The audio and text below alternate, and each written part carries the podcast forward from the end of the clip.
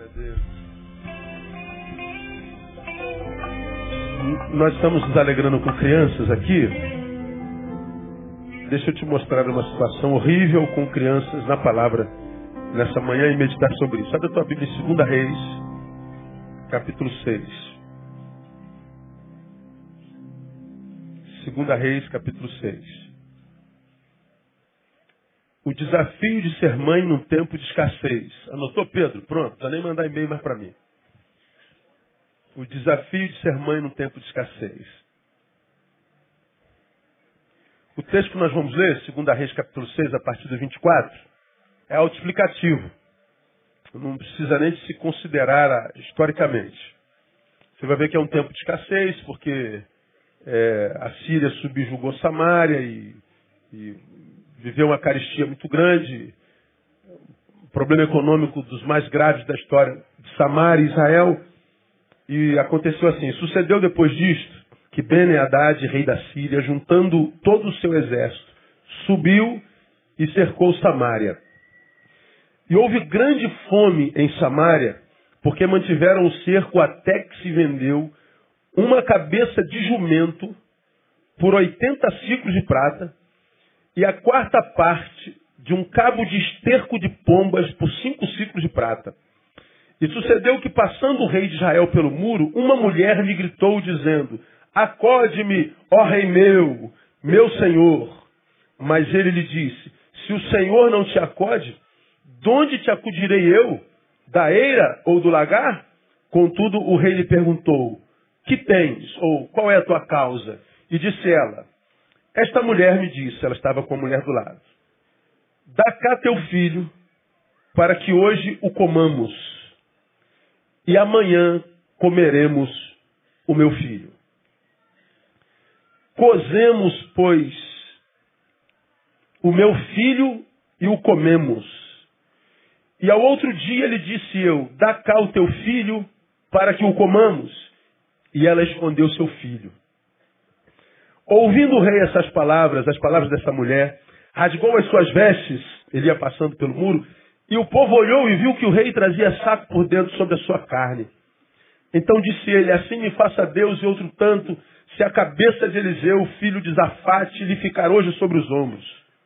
Estava então Eliseu sentado em sua casa, e também os anciãos estavam sentados com ele, quando o rei enviou um homem adiante de si.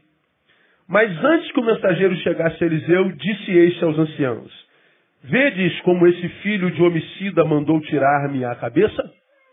Olhai quando vier o mensageiro, fechai a porta e empurrai-o para fora com a porta. Porventura não vem após ele o ruído dos pés do seu senhor? Quando Eliseu ainda estava falando com eles, eis que o mensageiro desceu a ele. E disse: Eis que este mal vem do Senhor. Por que, pois, esperaria eu mais pelo Senhor? Termina aí esse episódio. Deixa eu clarificar para você. Um, uma nação mais poderosa subjuga outra. Rouba da, da, da nação mais, mais fraca todos os seus haveres, sua plantação, sua economia, abala toda a sua estrutura social. E a fome impera por causa do sítio.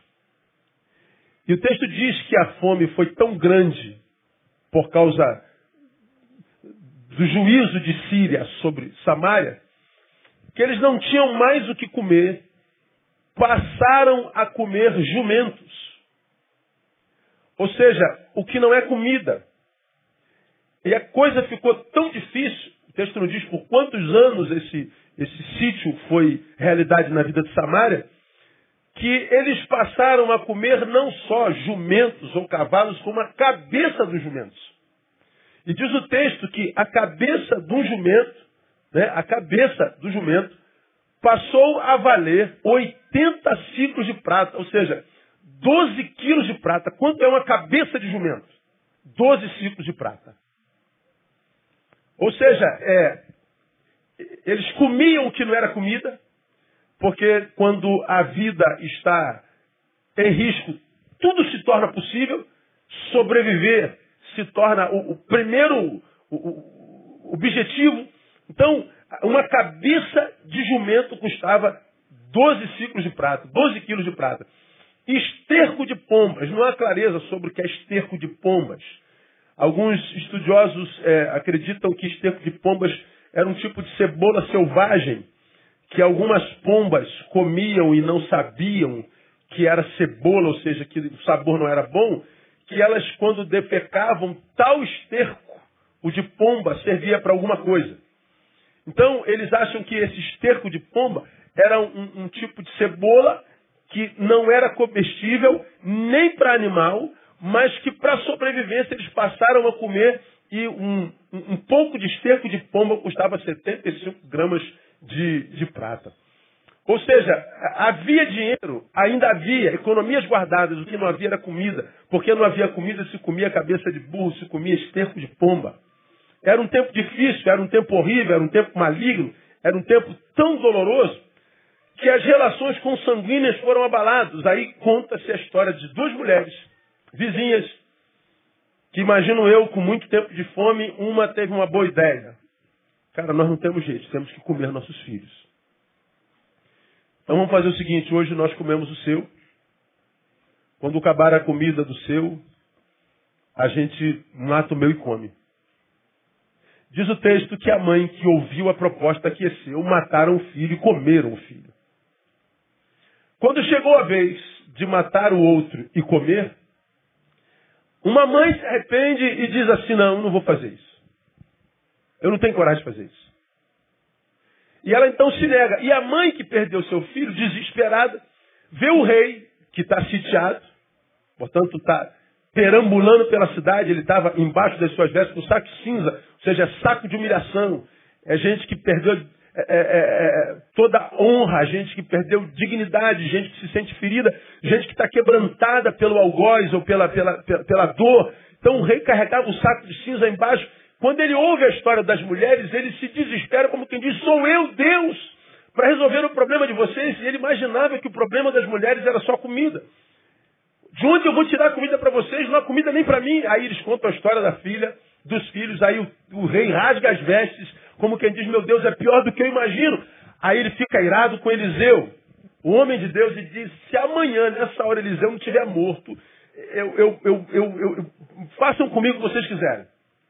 Aí ele manda um soldado até a casa de Eliseu, avisar Eliseu que Eliseu ia morrer. Eliseu é, é revelado com antecedência de que aconteceria tal, e vocês viram a história. Por quê? Porque o rei culpava Eliseu pela desgraça de Samaria. Ou seja, Deus não é Deus de livramento. Se você lê os versículos anteriores, é daquele versículo que que Samaria é cercada por um exército, e o sírio, esse mesmo exército. Geazi acorda de madrugada, vai lá fora, vê o exército cercando Samaria, ele fica desesperado, já preguei sobre esse texto aqui mais de uma vez. Ele se desespera, ele volta para a tenda de Eliseu e diz, Eliseu, perdemos, perdemos, agora acabou. Existe um exército lá fora gigante, dessa vez não dá para gente. Pelo amor de Deus, meu Deus, o que, é que a gente faz? Eliseu bota a cabecinha para fora da tenda, volta para a tenda tranquilo, diante da mesma adversidade, diante do mesmo inimigo, diante da mesma ameaça. Um se desespera totalmente, o outro não se desespera nem um pouco, se ajoelha e faz uma oração. Deus, eu quero te pedir uma coisa muito importante nessa hora. O que, que você quer, Eliseu? Ele diz assim: abre os olhos desse menino para que ele veja. Você lembra dessa história? Ele não pediu para Deus mandar um exército para abater os sírios, ele não pede a Deus para libertá-lo do poder dos sírios, ele pede a Deus para abrir o olho do seu aliado. Quando eu preguei sobre esse texto, eu falei, pior do que o exército inimigo é um aliado sem visão. Aí Eliseu diz, abre os olhos dele para que ele veja. Deus abre os olhos e eles veem um exército de anjos maiores do que os exércitos da Síria e Deus dá livramento. Bom, os tempos passam, o mesmo exército volta, só que dessa vez Deus não faz nada o exército é sitiado. A fome vem, a caristia vem. E o rei acredita que Eli, Eliseu é o culpado. Vamos matar Eliseu. Veja, as mães estão desequilibradas, o rei está desequilibrado, a cidade está fora de si. O único em si é o homem de Deus, é Eliseu. Para o rei, o culpado era Eliseu. Ou seja, Por que, que Deus não faz nada? Ora, Deus não faz nada porque o sítio foi produto da falta de, de crescimento das experiências anteriores. A cidade continuou pecadora, a cidade continuou iníqua. A cidade, depois das manifestações de Deus, depois das, dos livramentos de Deus, é, continuou sendo quem era. Uma cidade iníqua. Então, como o livramento de Deus, a intervenção de Deus, o amor de Deus não funcionou, ora, como salvar alguém que não ouve? Só com disciplina. Acontecem com cidades, acontecem com famílias, acontecem com indivíduos. Depois que você adverte, disciplina, não ouve, a única forma de salvar essa pessoa é pela dor. Não tem jeito. E algumas pessoas adoecem de tal forma que nem a dor salva mais. Como diz Provérbios capítulo 6, adoece sem que haja possibilidade de cura. E ao invés de aprender com a dor, o rei acusa Eliseu, que ao mesmo tempo é acusar a Deus, porque Deus não interviu dessa vez como interviu das outras vezes. Não, mais uma vez a dor não está ensinando. Bom, a crise se agrava ao ponto de uma mãe comer o seu filho. Ou seja, o desafio de ser mãe num tempo de escassez. Eu quero trazer isso para hoje. A gente ainda não come cabeça de burro. Tem muito burro por aí, mas cabeça de burro a gente não come. Não é? A gente ainda não come esterco de pombas.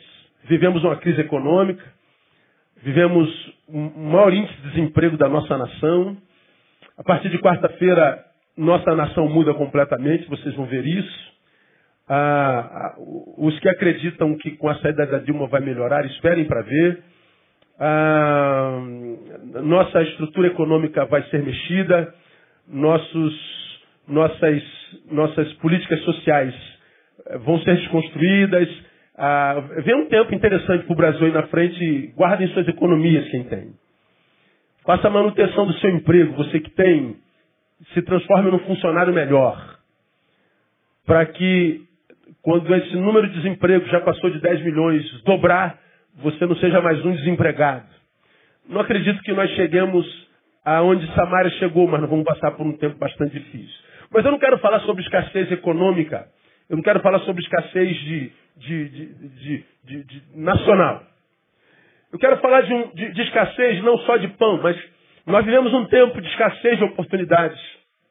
Vivemos um tempo de escassez de bondade, escassez de solidariedade, escassez de moral, escassez de ética, escassez de princípios, escassez de exemplos, escassez de amor próprio, escassez de amor ao próximo, escassez de respeito, escassez de temor de Deus, escassez de submissão, escassez de honra, escassez de carinho, escassez de santidade, escassez de esperança, escassez de sonhos, escassez de perseverança, escassez de honestidade, escassez de integridade. Nós vivemos uma escassez ampla, plena e restrita.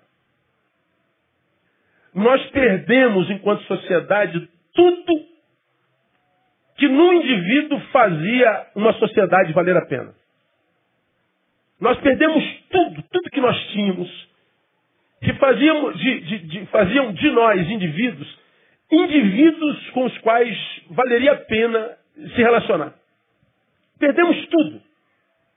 O que sobrou em nós é esse nós que nós vemos, que constrói uma sociedade como essa que nós estamos vendo, que construídas, construída por nós enquanto indivíduos, faz de nós que a construímos suas vítimas.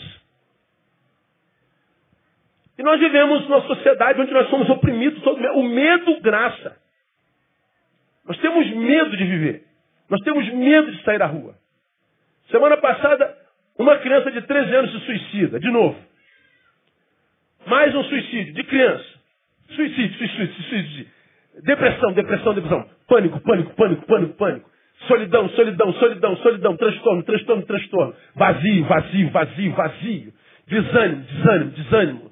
Falta de vontade de tentar, de, de, de, que vale a pena, de que vai conseguir. Portanto, ausência de amor próprio, ausência de, de fé, de esperança, ausência de tudo. Nós vivemos a presença de uma grande ausência no indivíduo hoje, que, que faz desse indivíduo um ser que vive a vida empurrando com a barriga. O que der, deu. O que será, foi, o que foi será.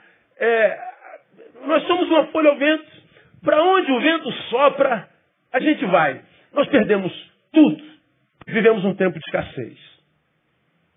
A gente hoje olha para trás, a gente tem quem tem atrás, quem tem história. Por isso não acontece, por exemplo, com adolescentes. Adolescentes não têm história. Não construiu nada. Por isso, adolescentes, não imaginem que vocês veem a vida como a gente, porque vocês não veem.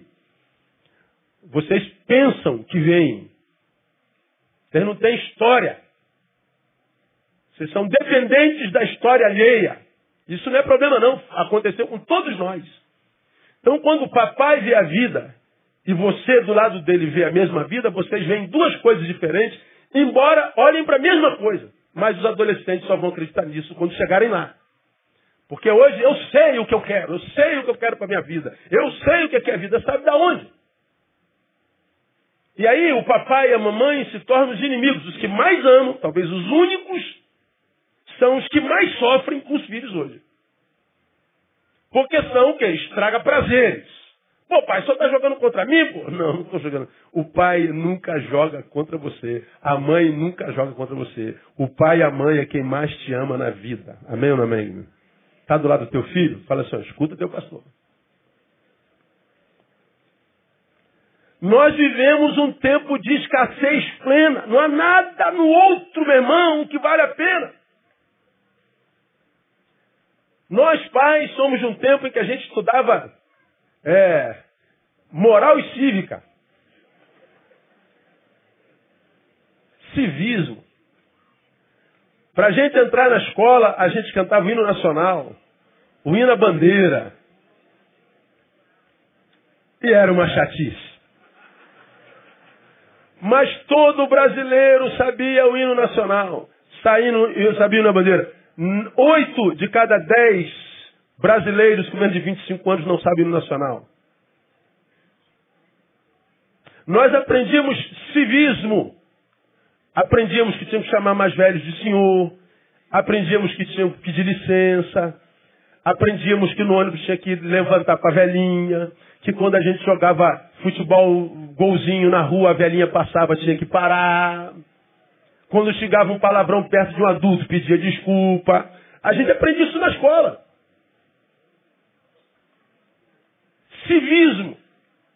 Hoje, estudar isso é caretice. É idiotice. Nós é, valorizávamos coisas que davam valor ao sujeito. Como o que dá valor ao sujeito não é mais valorizado, o sujeito é isso aí, não vale nada para si mesmo e muito menos para o outro. Nós vivemos um tempo horrível. Agora, como que é ser mãe num tempo como esse? Como ser mãe num tempo como esse prevalecer, não perder nossos filhos? Teu filho faz 12 anos, diz que sabe tudo, não te ouve mais. O que, que a gente faz? Como já aconteceu aqui ó, dezenas de vezes. Tu pega o teu filho de 12 anos e escrever uma carta dizendo que vai se matar. Não quer mais viver. Como é que faz? Você está vendo com quem tua filha está namorando, com quem teu filho está namorando que sabe que não vai levar a lugar nenhum. O que, que você faz? O que, que você faz? O moleque não quer estudar. Mesmo que o pai tenha estudado, feito um louco, maluco, e a mãe também. Ele faz o quê? Como é que a gente faz com um filho que não deixa a mãe ser mãe? Que, influenciado por essa geração que perdeu tudo que faz do sujeito, um sujeito que vale, vale a pena ser sujeito, como que a gente vai proteger o filho da influência disso. Como é que faz? Você deve, pelo amor de Deus, pastor, me ensina aí, porque está bravo. Como é que faz? Cara, é, é muito complicado. De vez em quando eu boto a cabeça assim no travesseiro e falo assim, pô, cara, que bom que minhas filhas já cresceram. Mas você voa um dia, né? E a gente fica imaginando né, que tipo de mundo nossos filhos encontrarão, mas também o mundo deve pensar que tipo de filhos eu encontrarei. Porque o mundo será a proporção do filho que lhes legamos. O mundo está horrível por causa dos filhos que nós legamos a esse, esse mundo. O mundo somos nós. E nós vivemos um mundo completamente desprovido de valor. Escassez total. E aí, nós temos três realidades. Nossos filhos são alvo. Por que, são alvo? Primeiro, porque não tem lastro histórico. O, o problema dos nossos filhos é estudar. O que para eles já é um problemão. Que, que você faz na vida? Eu só estudo. O que mais? Não, só estudo. Mas estudar para eles é, é a coisa pior do mundo. Ainda não pagam conta, né? Chegar, quando chegar aquele saláriozinho minguado no fim do mês e as contas são maiores que o salário. E a Light não quer saber quanto é que você ganha. Paga ou fica no escuro, meu irmão. Aí acontece um acidente, você adoece, você depende do SUS. E aí você não pode trabalhar, a conta vai se avolumando. Aí é desespero, você vive de aluguel. Se não pagar três meses, o cara pode pedir despejar. Meu irmão, é um negócio de maluco. Mas o adolescente ele já chega aos 15 achando que o problema dele é mais grave. Então o que, que acontece? Ele não tem lastro histórico, então ele não pode ver a vida como a gente vê. Embora ele acredite que veja. Como o mundo sabe que ele não vê, mas pensa que vê, o mundo faz deles um alvo muito mais fácil, muito mais tranquilo. Então, cooptar um pré-adolescente, um adolescente, é muito fácil. Desviá-lo da educação dos pais é muito fácil. Como eu prego aqui ó, há 25 anos. Você cria um filho, você cria uma filha. Com todo carinho, com toda educação, com a família balizada, avalizada, santa, onde não há briga, onde não há nada, uma família que todo mundo gostaria de ter. Sua família, sua filha faz 18 anos, se apaixona errado. O que, que acontece com a sua filha? Tu perde sua filha. Tudo que você construiu em 18 anos é jogado no lixo. Fica como, como estado de torpor no peito. A esperança do pai é que um dia aquilo volte, está em estado de normose. Está lá se, se bota numa, no, no compartimento estanque do coração e da alma e vai se viver aquilo que nunca aprendeu, que não é valor na história da vida inteira, que são só 18 anos. E a gente vê o filho, a filha sendo desconstruída em tudo que você deu. E o que você pode fazer? Nada. Se não sofrer calado, pedindo graça de Deus. Porque nossos filhos são alvo. Segundo, tem a questão da geração perversa, como eu falei, que não tem mais em si nada que vale a pena a, a, a buscar porque não acha. Nossos filhos são alvo, a geração é perversa e com agravantes, nossos filhos não escutam mais. Aí nós que somos pais, falamos assim, meu Deus, como é que, é, como é que a gente faz? Ah, ah, ah, esqueci seu nome, ó. Paz da Toca. Carmen, Carmen. A Carmen, a Carmen é mãe, é mãe de adolescentes. E a toca tem reunião às segundas-feiras. Os adolescentes lotam a toca. Alguns pais trazem os adolescentes e ficam aqui esperando. Ela, movida pelo Espírito Santo, começou a reunião com esses pais. Está lotado lá de, pais. Os pais estão chegando. E ela está dizendo, pastor, rapaz, a demanda é muito grande, os pais estão desesperados. Um monte de gente perguntando como é que faz isso, como é que faz aquilo, como é que eu não tenho resposta para tudo. Eu sou mãe de adolescente, eu não sei responder tudo, como é que eu faço? Preciso de socorro. Porque eu não imaginava que estava assim. Você não imaginava, não? Está é, tá pior. É, é, o, o, desespero é total. O que a gente vai fazer com nossas crianças? Nós vemos nossas crianças sendo deformadas no Jardim 3. Nossas crianças começam a estudar com, com dois aninhos, já volta para casa falando palavrão. Com três aninhos já está já tá, é, é, reverberando sexualidade. E a gente diz, meu Deus, como é que a gente faz? A gente está em pânico. Como é que a gente faz? Essas mulheres estavam em pânico. Essas propostas mostram que as mulheres estavam em pânico. E aqui a gente tira, alguns, alguns insightzinhos assim, algumas liçõezinhas para a gente aprender a, a ser mãe ou pai também no tempo de escassez. Como ser mãe no tempo de escassez e prevalecer? Primeira coisa que eu aprendo nesse texto. Levar todas as suas causas primeiro ao rei. Guarda aí. Levar todas as suas causas primeiro ao rei. Por que, que a desgraça se estabeleceu aqui nesse episódio?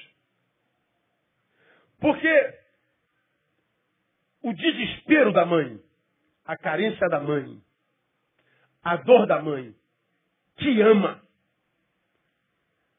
A angústia da mãe te ama. Por causa do acréscimo da angústia e da necessidade que embotou o amor, ela tomou uma decisão precipitada, ela fez uma proposta precipitada. O rei foi buscado depois que a desgraça já estava feita. Quem é o rei para nós? É Deus. Como que pais cristãos, principalmente, é, precisa ter fé, prevalecem num tempo como esse?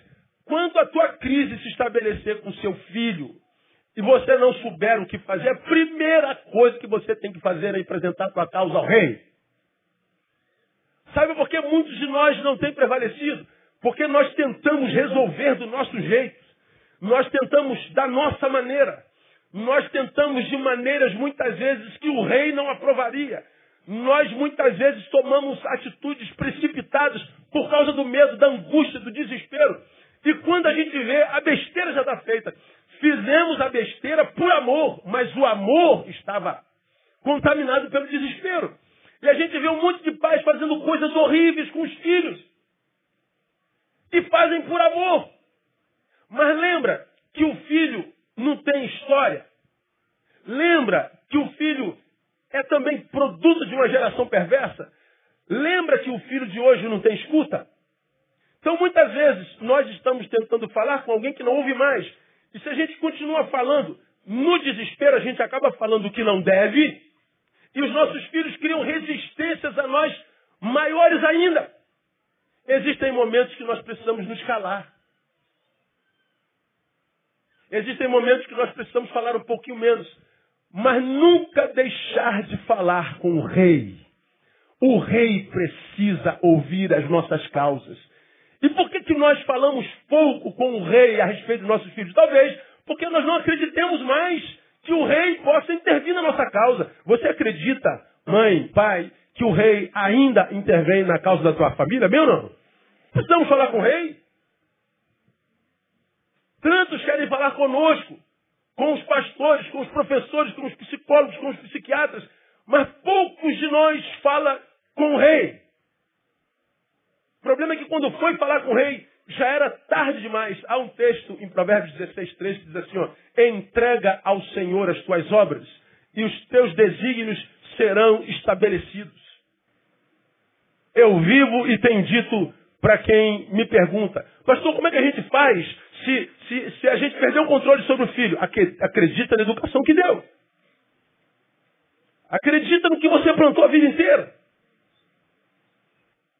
Acredita no teu taco, diriam os mais modernos. Acredita na família que você tem. Acredita que por mais longe que o seu filho vá, por diversos sejam os lugares nos quais ele, ele compareça, que a sua casa ainda é o lugar mais doce, mais abençoado, mais glorioso para se estar. É nisso que a gente descansa. Cuida da tua casa. Faz com que o teu filho tenha vontade de voltar. Porque, na maioria dos casos, nossos filhos estão querendo ir, porque aonde eles vão, eles só ficam um tempinho. Muitas vezes, teu filho deseja mais a casa da sogra, do sogro, a casa do amigo, da amiga, porque ele só passa lá dois dias. Porque ele só passa lá um dia, dois dias, três dias. Ele não conhece o dia a dia, não conhece o histórico, não sabe os valores, os princípios daquela casa. Agora, quando os nossos filhos crescem vão Aí sim, talvez eles valorizem o que têm. Porque hoje nem todos valorizam, não. A gente tende, como ser humano caído, a valorizar o que a gente tem somente quando a gente o quê? Perde. Só quando a gente perde. Você fala assim, valoriza, valoriza, valoriza, valoriza. Não valoriza. Quando perde, diz, ai meu Deus, eu era feliz e não sabia. Eu era feliz e não sabia. Então como é que a gente prevalece num tempo como esse? Cara, acredita no que você deu como educação ao seu filho. Acredita nos seus exemplos. Porque existe um tempo em que nossos filhos crescem e nós perdemos poder. Eu já falei sobre isso aqui lembro para você. É, a, a, a, existe lei e graça na palavra e na vida também, não é? Existe um tempo nos nossos filhos que a, nossa educação é através da lei. Você vai se lembrar disso. Você pega um garoto desse aqui, 3, 4, 5 anos, 7, 8, 9 anos. Como é que a gente educa nossos filhos até a idade da razão? Lei. Vai, posso ir? Não. Vai mais 9 horas em casa. Vai tomar banho. Ah, vai tomar banho agora. Vai dormir. Vem aqui agora. Vai pedir perdão à sua irmã. Agora. É lei. Lei. Vai estudar. Lei. Lei. Agora pergunte, responda, pais e mães. Quando a gente impõe a lei, legalismo, sobre nossos filhos que ainda não têm idade à razão, a gente aplica a lei em nome do quê? Do amor. Vai estudar, moleque. Pô, quem gosta de estudar, cara? Dois ou três no universo. Os outros sete bilhões e tanto não, não gosta. Aí o moleque fala assim, pô, cara, meus amigos estão todos jogando bola lá na rua e eu estou aqui estudando. Droga, meu pai é, um chato, minha mãe é uma mala. É, vamos nos encontrar daqui a dez anos. Vamos ver onde os que estão jogando bola estarão e você que está estudando estará. Vamos encontrar daqui a dez anos. Só que ele não consegue ver daqui a dez anos. Ele não consegue projetar ainda. Então é lei. Vai tomar banho, moleque. Ah, pai, eu nem suei. Esse é, esse é o discurso universal. Está tá escorrendo caraca preta no sovaco, a calça está molhada, eu nem suei. Pô. Ó, e se tu deixa dormir sem mãe, ele dorme sem mãe. Tu não consegue dormir com o pé sujo, não é verdade? Ele dorme preto, sujo. É um negócio assim do inferno, só pode ser. Aí ele fala assim, nem suei. Aí não vai, deixa de ser porco, moleque. Vai tomar banho. Aí ele toma banho com raiva de você. Porque você é um autoritário. Você está intervindo na liberdade dele. Você é, é um troglodita. Mas esse troglodismo é por amor. Você entra lá no, no, no Facebook dele e averigua tudo, entra na página. Isso é uma invasão de privacidade, é o caramba. Quando você estiver na tua casa, você tem privacidade. Na casa do teu pai, teu pai é que manda. O problema é teu. Quem comprou isso aí foi teu pai. Então quando você for de maior, você tem. Pai, mãe pode tudo. Aí você, invasão de privacidade. É lei. Carrasco. Meu pai é um Hitler. Minha mãe é uma Maria Bonita. É possível. Lei. Lei em nome do amor. Eu faço isso porque amo. Nossos filhos a idade da razão, cresce. Não dá mais para dizer para um garoto de 17, 18 anos, vai tomar banho, menino. Tá? Tão fácil, tão fácil. Mãe pode tudo. É 17 ainda dá. Vamos crescer um pouquinho. Vamos pro garoto de 21, melhorou? Já está trabalhando, não, não, dá. A gente. À medida que a consciência vai sendo gerada, a lei vai perdendo poder. Não dá para ficar mandando o filho de 20 anos tomar banho, estudar o tempo inteiro. Não dá para fazer isso o tempo todo. O poder da lei vai fenecendo, porque a consciência vai crescendo. Agora, esse menino que me obedecia pelo poder da lei, só me obedece se ele conhecer a graça. Ele me obedece por graça. Esse pai que me obrigou fez de mim o que me fez, o que sou. E por graça e gratidão, eu vou obedecer meu pai e minha mãe. É graça.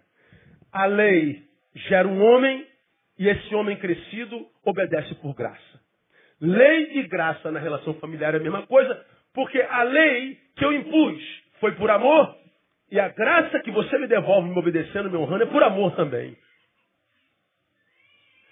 Se você tem consciência de que o amor foi o que regeu a tua casa, ou na lei, ou na graça, se o teu filho está se perdendo, descanse, irmão.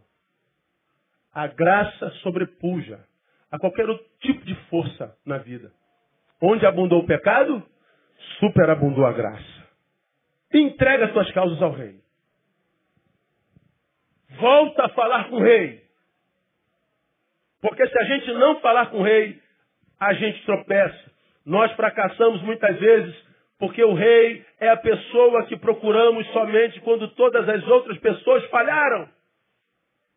Quando nós buscamos tudo do mundo, todas as pessoas podiam nos ajudar, nenhuma delas puderam. Aí a gente fala assim, já que não tem ninguém, eu vou orar. É assim que acontece, né? Já que não tem ninguém, eu vou orar. Pois é, nós invertemos os papéis e muitas vezes por causa dessa inversão de papéis, a gente vê muitos filhos perdendo, se perdendo, pais perdendo seus filhos.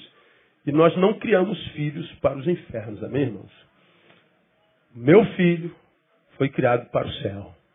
O teu filho foi criado para o céu. Teu filho não foi para manter ou manutenir chama infernal. Aquela música, é, o Pingo d'Água cantava, né? Como é que é? é? O diabo é maconheiro, e o inferno é um grande bagulho aceso. O inferno é maconheiro, o diabo é maconheiro e o inferno é um grande bagulho aceso. E a erva quem é? É você, mané. E a erva quem é? É você, mané. Minhas filhas não serão ervas do diabo. Seus filhos não foram criados para serem cheirados pelo diabo. Seus filhos são herança do Senhor. Vamos aplaudir ele por isso. Entrega tuas causas ao rei. Como prevalecer no tempo como esse? Segundo, entender que melhor é a vida do que o controle sobre ela. Melhor é a vida do que o controle sobre ela. A vida é vida, controlado ou descontrolado é vida. E essa vida tem valor por si só. O problema é que quando nós perdemos o controle dessa vida, o que, é que nós fazemos? Passamos a achar que a vida não vale nada. A gente estraga a própria vida. A gente desvaloriza a vida. É como aquele versículo lá de Eclesiastes, peguei sobre ele algum, algum tempo atrás, que o autor diz assim, no tempo da, da prosperidade regozija-te, mas no tempo da adversidade considera, porque Deus fez tanto um contra o outro. É dia de alegria? Celebra. É dia de tristeza? Considera. Prenda alguma coisa nessa dor aí. Por quê? Porque Deus fez tanto o dia da alegria quanto o dia da tristeza. Deus fez tanto o dia da vitória quanto o dia da derrota. Deus fez tanto o dia da saúde como o dia da enfermidade. O que, que o Salomão está dizendo? Que mais importante do que a qualidade do dia é o dia. E o que, que a maioria dos que são sacudidos pelo dia? São esmagados pelo dia, pelo dia a dia, mês a mês, ano após ano, alguns a vida inteira. Gente que nasceu, morreu sem ter vivido. Gente que nasceu, ainda não morreu, mas não viveu até hoje. É um infeliz. Gente que foi criança, foi adolescente, foi jovem, foi adulto, agora é velho e continua infeliz. Por que, que tem gente assim? Porque não valoriza o dia, valoriza a qualidade do dia. Não valoriza o dia, valoriza o controle do dia. Olha que coisa interessante. Essas mulheres, as mães que propuseram se alimentar do filho, achavam que tinham controle sobre a vida dos filhos. Vamos comer o meu depois do teu, vamos comer o teu meu? Que isso? Quem você pensa que é? Aqui é que nós pais muitas vezes erramos. Os filhos são nossos, são só filhos, não como seres humanos. A condição como ente familiar é que nos dá o direito de usar esse pronome possessivo que a gente chama de nosso. Mas é uma outra personalidade. É um ser totalmente outro. Ele é dono da sua própria vida. Ele tem direitos sobre si. Inclusive de não serem nada do que a gente sonhou para eles. Agora, é fácil digerir isso? Por quê? Porque a gente acredita que seja nosso, e se é nosso quem controla somos nós. Só que a, a, o nosso, nosso tempo de controle é temporário. Quando a gente perde o controle, o que, que sobra é desespero. O que, que sobra é ausência de paz. O que, que sobra é ausência de tudo. disse para alguém muito amado do meu coração que vem compartilhar dores dos filhos. Eu falei, fulano, esse problema é deles, não é seu. Mas como não viver o problema dos filhos? Bom, não tem como não viver, mas tem como controlar. Já que eu não posso controlar o filho, controlar, controlar a minha participação no seu problema. O nosso problema maior, quando a gente perde o controle do filho, é controlarmos a nossa gestão diante do problema deles e não controlá-los, porque a gente perde controle mesmo. A gente perde poder mesmo. Isso para nós é desesperador.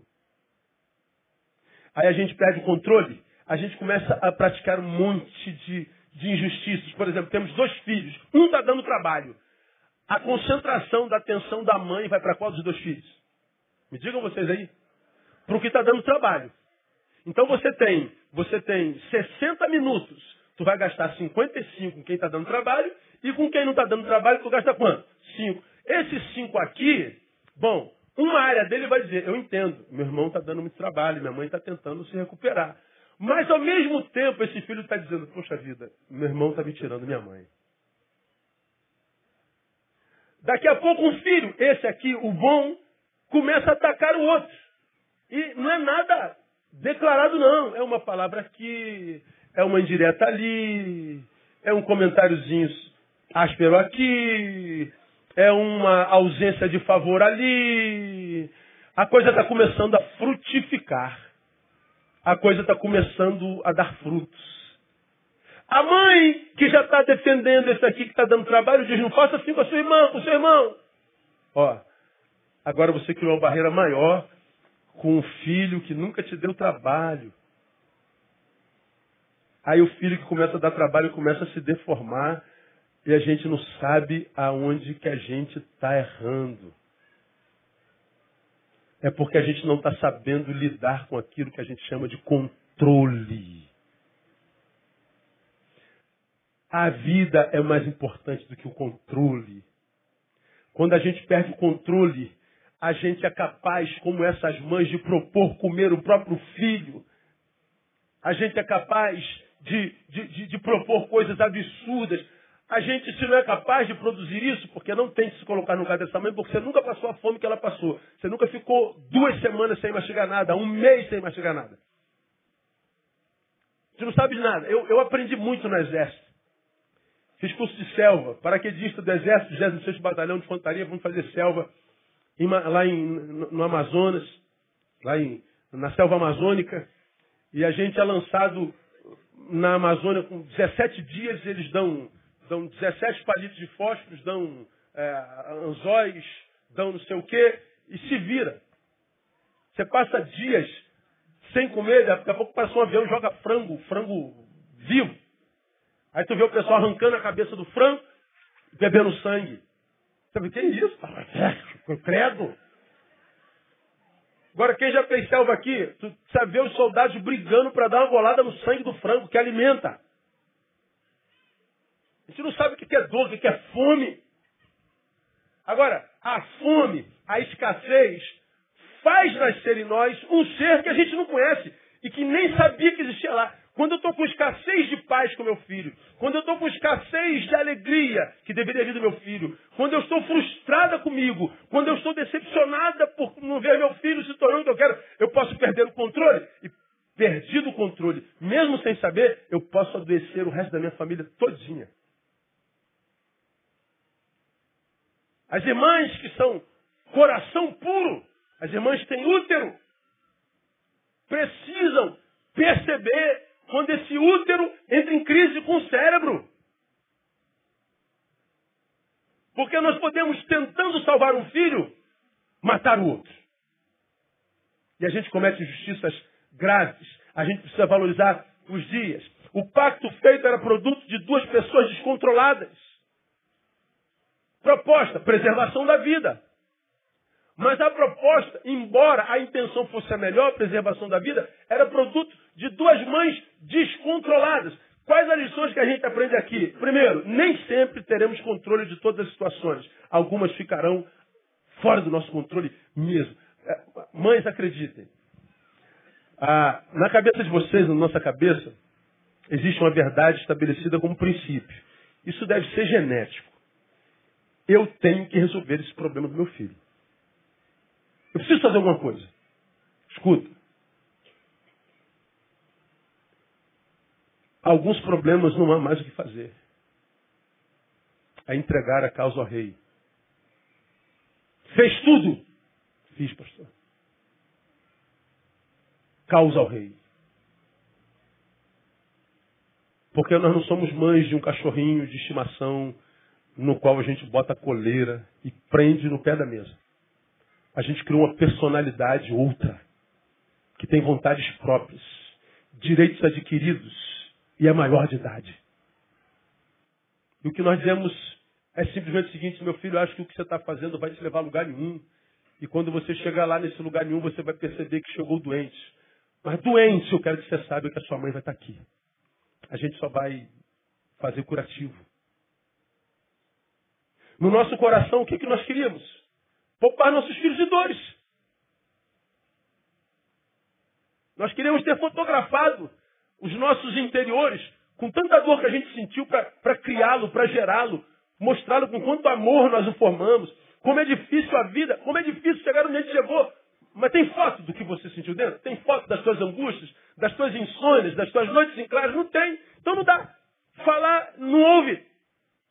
Fez tudo que tinha. Então nós precisamos entender que uma das maneiras de criar nossos filhos no tempo de escassez é admitir que nós não temos controle sobre tudo. E mesmo sem controle, nós temos de Deus um dia para viver. E esse dia, com controle ou sem controle, tem que ser vivido com ações de graças. Porque a nossa vida é mais do que o filho que a gente tem. Eu sei que você morreria pelo seu filho. Mas sua vida antecede a existência dele. E vai além da presença dele. Então nós precisamos ter essa consciência. Eu sei que é palavra dura, viu, irmão? Eu sou pai, minhas duas filhas estão me ouvindo. Minha mulher está ali, está todo mundo na minha família aí. Eu sei que não é fácil, mas é verdade. Por que, que é difícil é, é admitir que nós não temos controle sobre tudo? Primeiro porque é, quando a gente está diante de alguma coisa que precisa ser feita e a gente não pode fazer nada, a gente se encontra com a nossa limitação. Dá uma raiva da gente danada. Meu Deus, eu preciso fazer alguma coisa. Eu, meu Deus, me ajuda. O que, que eu faço? O que, que, eu faço? Alguma coisa precisa ser feita, não há dúvida. Fazer o quê? Não sei. Ó. Aí o, o, o assunto é teu filho. Alguma coisa precisa ser feita desesperadamente e você não tem o que fazer. O que, que você se encontrou com o teu limite? Se encontrar com o nosso limite é uma desgraça. Saber que a gente é pó, que a gente não pode todas as coisas. Velório de uma criança de, 12, de, de 17 anos tem, tem um vídeo aí, né? eu ia passar esse vídeo, mas eu me recusei. Depois você vê lá em casa. Mãe morrendo, sofrendo pela morte de um filho de 17 anos que se envolveu com, com traficantes. Aí a notícia foi dada à mãe, a mãe vem subindo a ladeira, o corpo já coberto. A mãe vem subindo e a mãe já vem totalmente descontrolada. Meu filho não. Ela quando vê o filho, ela se joga no chão, ela se rola, ela abraça no corpo e ela se rola. Nossa, é assim, é muito traumatizante. É muito traumatizante. Uma mãe que deve ter dado todo o amor, que deve ter disciplinado, deve ter batido na bunda, deve ter te botado de castigo, deve ter feito tudo que fez. Mas o moleque não ouviu, se envolveu com gente errada e está lá baleado na poça de sangue. E a mãe dizendo, meu Deus, eu precisava ter feito alguma coisa e não fiz. Tem cura para essa mãe? Não podemos fazer tudo pelos nossos filhos faríamos tudo e mais um pouco se pudéssemos, mas não podemos. Somos limitados. Como sobreviver num tempo de escassez? Admitindo nossa limitação. E que o dia vale mais do que o controle. Então nós é, é, admitir isso é estar diante da nossa limitação. Admitir isso revela nossa incredulidade. Como não, pastor? Se eu não posso fazer nada, eu vou pela fé. Mas o que é fé para você? fé é tornar o impossível possível? Também. Mas a fé tem outra faceta. É nos dar força para quando o impossível continuar impossível. A fé é capaz de tornar o impossível possível, mas é capaz, caso impossível não se torne possível, me capacitar para suportar isso. Não temos controle sobre tudo. O que mais a gente aprende disso? No descontrole, o que se precisa é estabelecer ordem de valores. Primeiro a vida. Essa palavra aqui é mais para os filhos. A ideia da mãe é preservação da vida. Só que a preservação da vida dela foi em detrimento da vida de outrem. Ela não queria negociar a sua vida, mas negociou a vida de outra. Vida nenhuma deve ser negociada. Não negocie sua vida com nada. A vida é prioridade. A vida é primeiro lugar. Não negocie a sua vida com nada. E há muita gente hoje negociando vida com droga. Negociando vida com álcool. Negociando vida com vidas que não valem nada. Desperdiçando futuro. Desperdiçar futuro é viver presente sem plantio. Quando você tem plantio, presente, possibilidade de plantar, de estudar, de se esforçar, para amanhã ter uma vida legal, quando você não faz isso hoje, você está jogando seu futuro fora. Nossos filhos são mestres em fazer isso. Então não negocie sua vida com, com, com, com nada que não vá contribuir para o enriquecimento da própria vida. E mais, descontrolou-se, aquiete-se. Pois as atitudes podem deixar danos irreversíveis. As mulheres estavam desesperadas pela fome, pela dor, pelo sítio, pela impossibilidade de ir vir, se desesperaram. Está desesperada, irmã? Aquiete-se. Não, eu estou fora de mim. Eu estou ansiosa demais. Eu estou irada demais. Nossa, minha preocupação está me carcomendo, está me consumindo. Então não produza, não produza. Cala a boca. Fica quieto, retira-se para o quarto, chora, aquiete. Não lance semente nessa ansiedade desenfreada. Não lance semente com esse ódio desenfreado. Não lance semente com essa amargura desenfreada. Essa semente vai ser plantada e pode frutificar e adoecer muita gente, inclusive sua casa. Está descontrolado? Agora é fácil fazer isso? Mas é impossível fazer isso?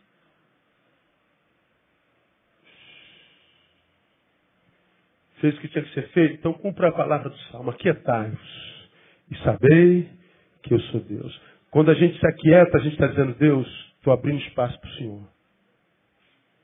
Agora, fora isso, a gente vê um monte de gente invadindo o espaço de Deus, invadindo o espaço de todo mundo, fazendo um monte de besteira, tudo por amor. Tudo por amor. Mas besteira. Criar filho hoje não é fácil, não, cara. É desesperador. É desesperador. Levar todas as causas ao rei, entender que melhor é a vida do que o controle. Por último, não tenha medo de admitir que errou. E se admite que errou, se arrependa. A admissão do erro salvou um filho, não foi? Me dá o teu aqui e amanhã eu te dou o meu. Quando chegou a vez de dar o dela, ela se arrependeu. Não poupou o primeiro filho, mas poupou o segundo. É melhor uma morte do que duas. São 100% de salvação, né? A mais.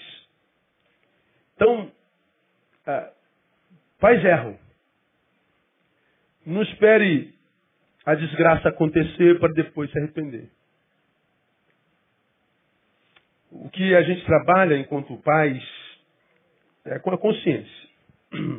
Pergunte para você, pai e mãe, que está aqui sofrendo com teu filho.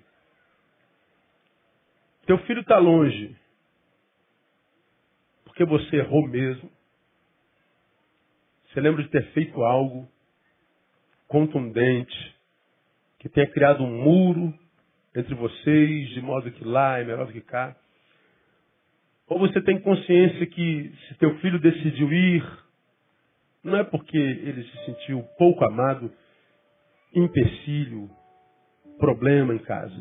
Qual foi a decisão dele? O lugar dele está lá, sabe que é amado? Todo mundo descansa. Consciência é limpa. Entrega a tua causa ao rei.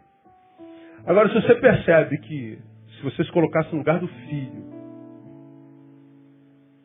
analisando do ponto de vista dele, pô, cara, acho que o que eu fiz foi pesado mesmo. Foi brabo. Então, se você reconhece, acho que se arrepender é um ato de grandeza. Arrependimento depois da desgraça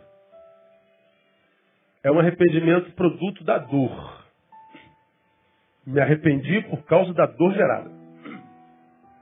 Mas arrependimento antes da desgraça é um arrependimento, é um arrependimento produto de quebrantamento.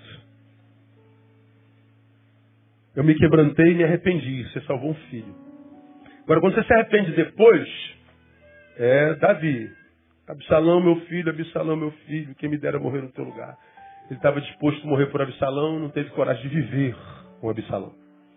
Quando você tem a oportunidade de viver com, viva com filho, filha. Deixe portas abertas. Deixe claro que você não concorda com nada do que ele está fazendo consigo mesmo, mas continua amando do mesmo jeito. Eu vou te falar, irmão. Ver um filho perdido, morto, por culpa nossa como pai ou mãe, não é brinquedo não.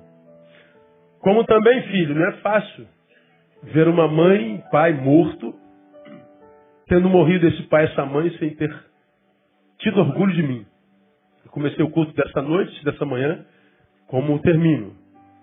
A você, filho, eu pergunto, se tua mãe fosse tomada pelo Senhor essa semana, que memória, com que memória teu respeito tua mãe morreria? O que, que tua mãe pensa de você hoje? Se é um orgulho? Amar eu sei que ama, essa pergunta é óbvia, sei que te ama, tá? Mas o teu amor, o amor dela, o que, que, que tua mãe sente exatamente? Eu sinto uma saudade dos meus pais enorme. Dia de mãe para mim não é bom, dia de pai para mim não é bom. Eu venho porque eu sou pastor da igreja, mas não é bom. Os mais velhos conheceram meus pais. Que tipo de pai eu tive? Que tipo de mãe Deus me deu? Nunca vi os dois brigarem. Nunca vi. Eu cresci falando assim, cara, eu quero ter um casamento igual ao meu pai e da minha mãe. Era meu sonho. Deus me deu os casamentos. Minhas filhas nunca viram os pais dela brigando. E se eu pudesse ter meus pais comigo? Minha sogra tem quase 70 anos, tem pai e mãe. Olha que privilégio, irmão. Seu Manel com 98 anos de idade. Dona Lina com quase 90. Cara, ter pai até 70 anos de idade, meu. Quer isso pra tua vida, meu não? Oxe. Eu tive pai até 23 anos. Mãe até 33. Sinto uma saudade enorme. Mas uma coisa me consola. Eu sei que quando meus pais olhavam para mim, tinham orgulho. Meu pai sentiu orgulho de mim. Minha mãe pequenininha me abraçava. E me segurava assim, não me soltava mais. Mãe, preciso ir.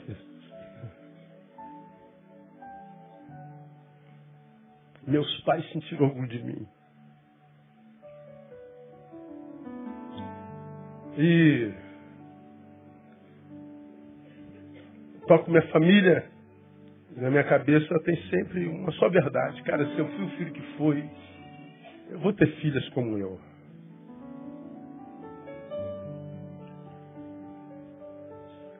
Eu quero que minhas filhas queiram ter um casamento igual ao meu. Não sei se querem.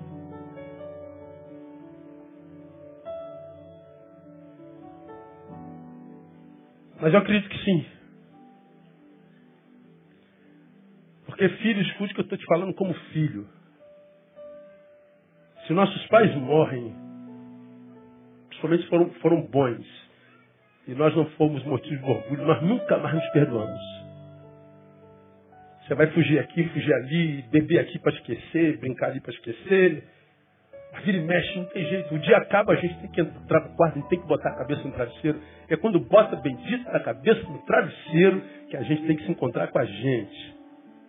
Quando a gente se encontra com a gente, irmão, e a gente não é gente que deu orgulho para gente, que é importante para nós. O que sobra na gente é uma gente que tritura a gente. E quando essa gente que tritura a gente é a gente mesmo, a gente não tem para onde fugir. Deu para entender? Deu. Então, filhos, honrem pai e mãe. É a única forma de viver com, com qualidade nesse mundo. Honra teu pai e a tua mãe para que se prolongue os teus dias na terra.